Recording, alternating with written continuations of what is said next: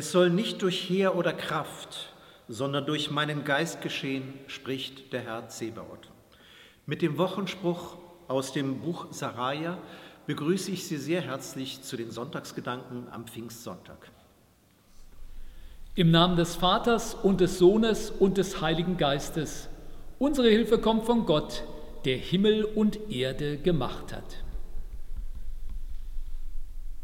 Gott, Heiliger Geist, namenlos wird unsere Freude sein über den Tag, den du machst.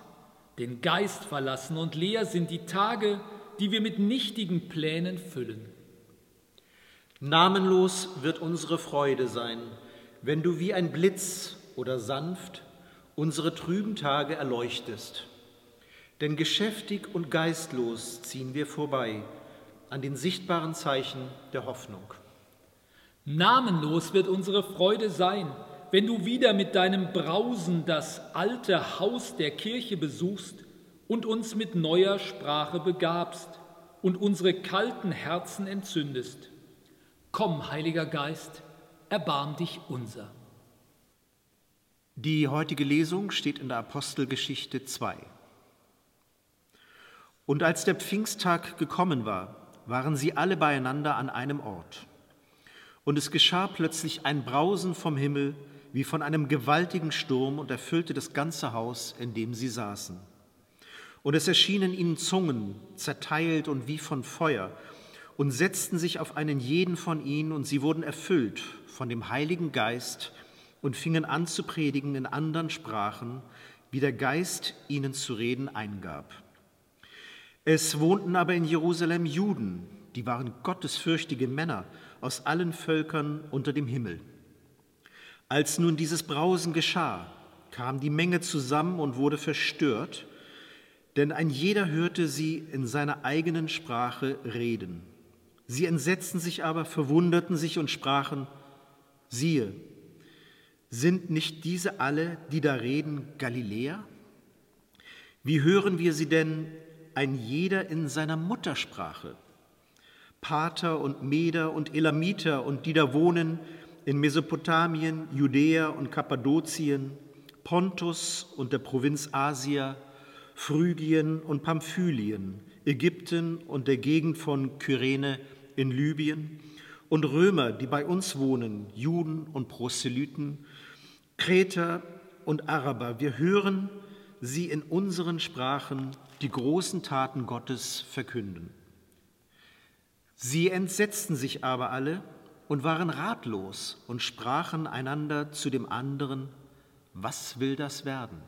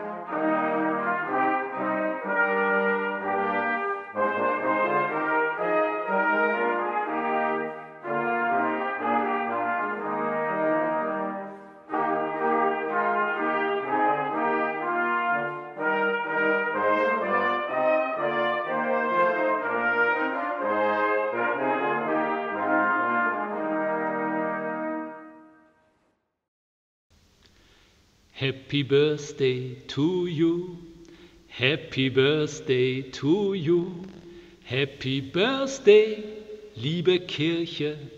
Happy Birthday to you.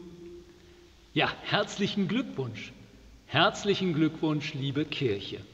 Nein, nicht diese Christuskirche dort, sondern die Kirche Jesu Christi. Sie feiert heute Geburtstag. Herzlichen Glückwunsch, Kirche. Warum das so ist, dass die Kirche Geburtstag feiert, das haben wir eben in der Lesung gehört. Vom Pfingstwunder war die Rede, davon, dass der Geist Gottes auf die Jünger kam, dass er sie begeistert hat, begabt mit fremden Sprachen, sodass sie ausziehen konnten in alle Welt, um Gemeinden zu gründen, um Gottes Wort zu verbreiten. Ohne dieses Wunder würde ich heute keine Sonntagsgedanken erzählen, Pfingsten ist allzumal ein Grund, um zu feiern. Herzlichen Glückwunsch. Herzlichen Glückwunsch, Kirche. Wobei, so richtig nach Feiern ist uns in diesen Wochen nicht zumute. Sicher, die große Welle der Pandemie, die über unser Land hineingebrochen ist, sie ist etwas verflacht. Die Zahl der Infizierten sinkt. Manche Lockerungen machen das Leben etwas erträglicher. So dürfen wir wieder Gottesdienste in unseren Kirchen feiern. Aber auch da müssen wir Abstand halten, Masken tragen, dürfen nicht singen. Eine Feier stellt man sich anders vor. Erst recht eine Geburtstagsfeier. Wer selbst in diesen Wochen Geburtstag hatte, der weiß, wovon ich rede. Keine Gäste, nur die allerengsten Familienangehörigen, keine Umarmungen, nicht mal ein Handschlag, kein Ständchen, höchstens ein gesummtes.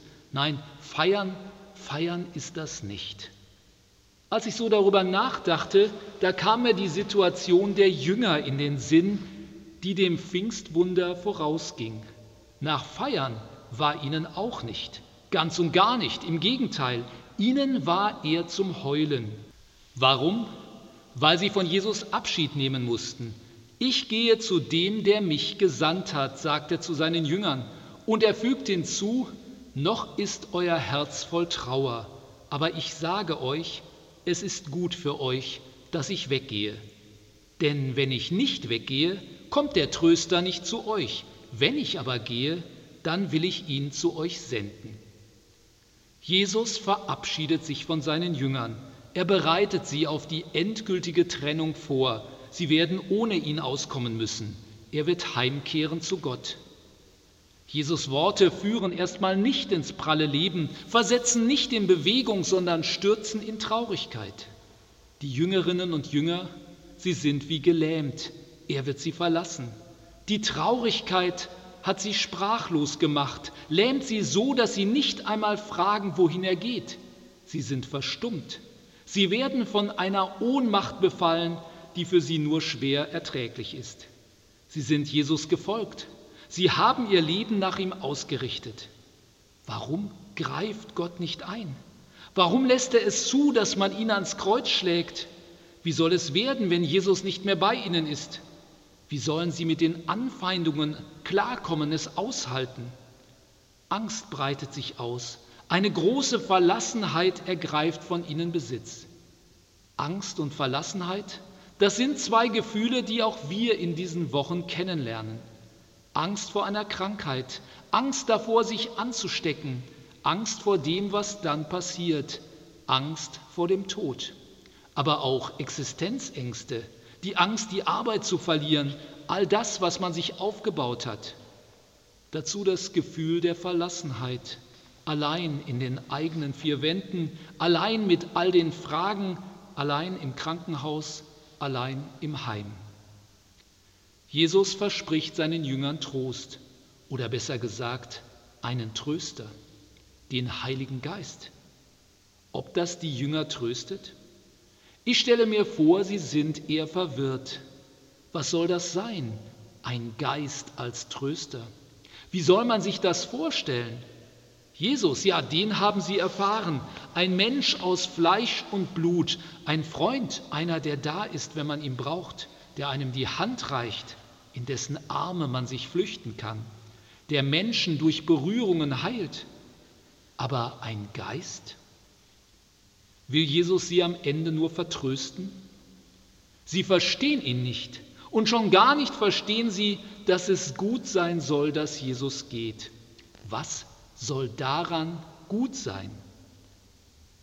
Liebe Gemeinde, wen verstehen Sie besser?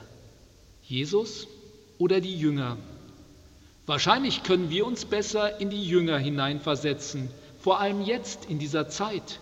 Wir verstehen ihre Trauer, wir können sie nachempfinden. Und andererseits wissen wir, was den Jüngern damals noch verborgen war, was sie erst noch erfahren mussten, wie es ist, ohne den Menschen Jesus von Nazareth zu leben.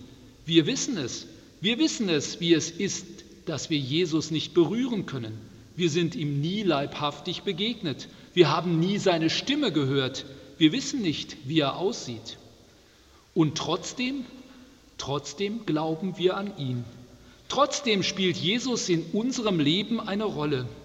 Würden wir sonst diese Sonntagsgedanken schauen?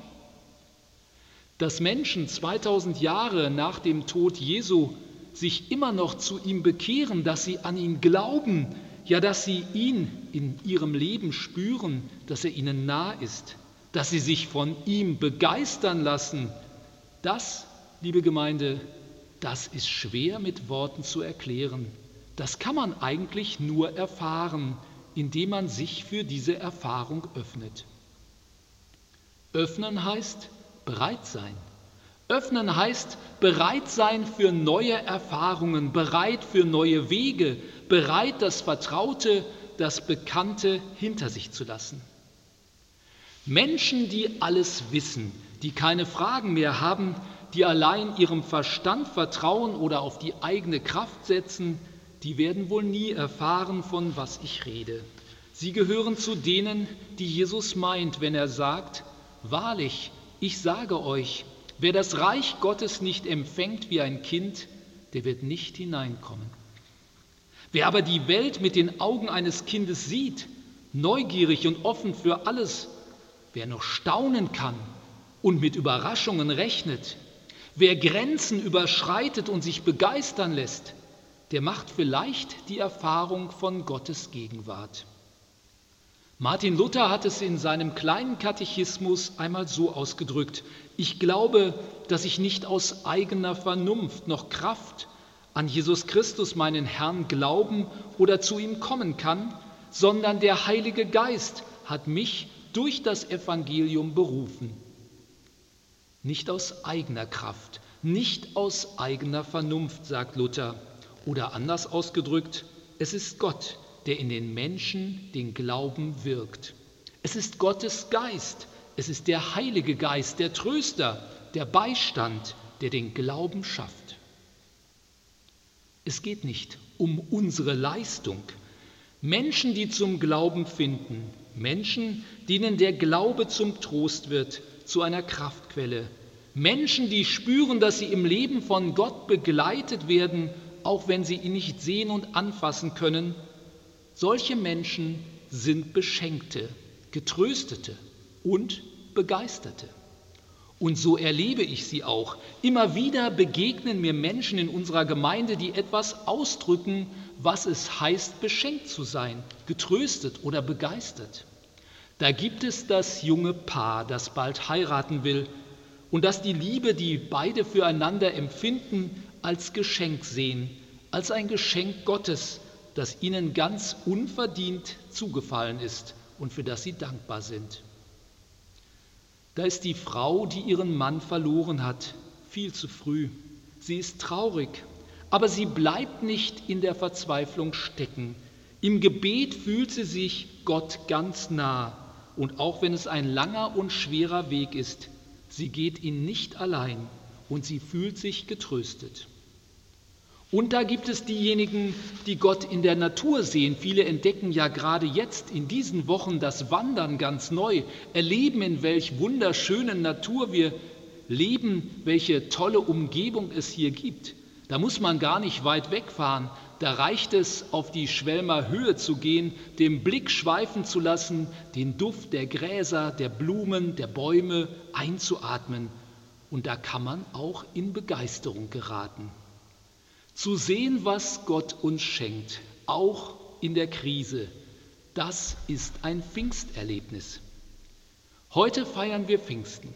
Heute feiern wir, dass Gott uns nicht allein gelassen hat, dass er sich nicht allein an einen Menschen aus Fleisch und Blut gebunden hat, einen Sterblichen wie wir, sondern dass er uns immer noch ganz nah ist, dass sein Geist unter uns wirkt. Dadurch gibt es die Kirche immer noch. Und mag es ihr zwischenzeitlich auch mal schlecht gehen, weil Menschen sich von ihr abwinden, ihr Geist ist lebendig, denn es ist ja Gottes Geist, der in ihr wirkt. Und so dürfen wir auch weiterhin Vertrauen haben. Gott lässt uns nicht allein. Er ist bei uns. Das ist sein Geschenk. Und deshalb dürfen wir bitten, immer wieder und gerade auch dann, wenn es uns nicht so gut geht, komm, Heiliger Geist, lass uns nicht allein mit unseren düsteren Gedanken, schenk uns Ideen, gib uns Kraft, Hoffnung und Zuversicht. Komm, Heiliger Geist. Amen.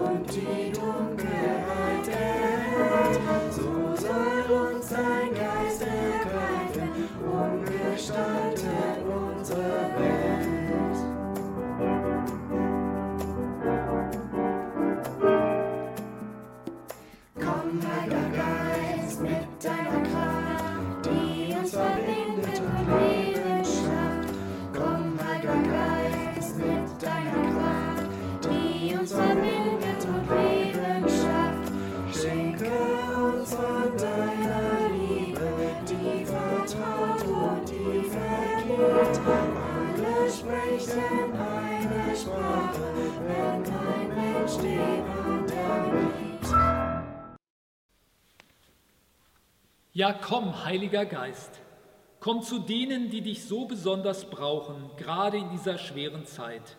Komm zu den Kranken und Sterbenden, aber auch zu denen, die sich um sie sorgen und kümmern. Komm, Heiliger Geist.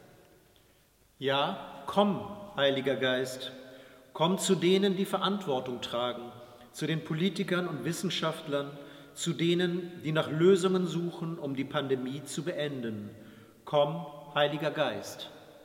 Ja, komm, Heiliger Geist, komm auch zu denen, die unsicher sind und zweifeln, die den Glauben verloren haben, die falsche Wege folgen, den bösen Geistern nachlaufen. Führe sie zurück. Komm, Heiliger Geist. Ja, komm, Heiliger Geist, komm in unsere Gemeinde, lass uns die Lebendigkeit spüren und hilf uns Wege zu finden, Menschen zu erreichen, gerade jetzt, wo viele sich nach Gemeinschaft sehnen. Komm, Heiliger Geist. Ja, komm, Heiliger Geist, komm auch in unsere Partnergemeinden in West-Papua und Westerville, Ohio. Lass uns spüren, dass wir verbunden sind, verbunden durch deinen Geist. Ja, komm, Heiliger Geist, erfülle unsere Herzen und begeistere uns. Vater unser im Himmel, geheiligt werde dein Name, dein Reich komme, dein Wille geschehe, wie im Himmel, so auf Erden. Unser tägliches Brot gib uns heute und vergib uns unsere Schuld, wie auch wir vergeben unseren Schuldigern. Und führe uns nicht in Versuchung, sondern erlöse uns von dem Bösen, denn dein ist das Reich und die Kraft und die Herrlichkeit in Ewigkeit. Amen.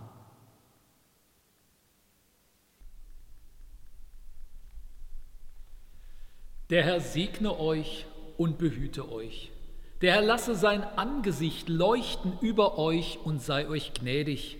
Der Herr erhebe sein Angesicht auf euch und schenke euch seinen Frieden. Amen.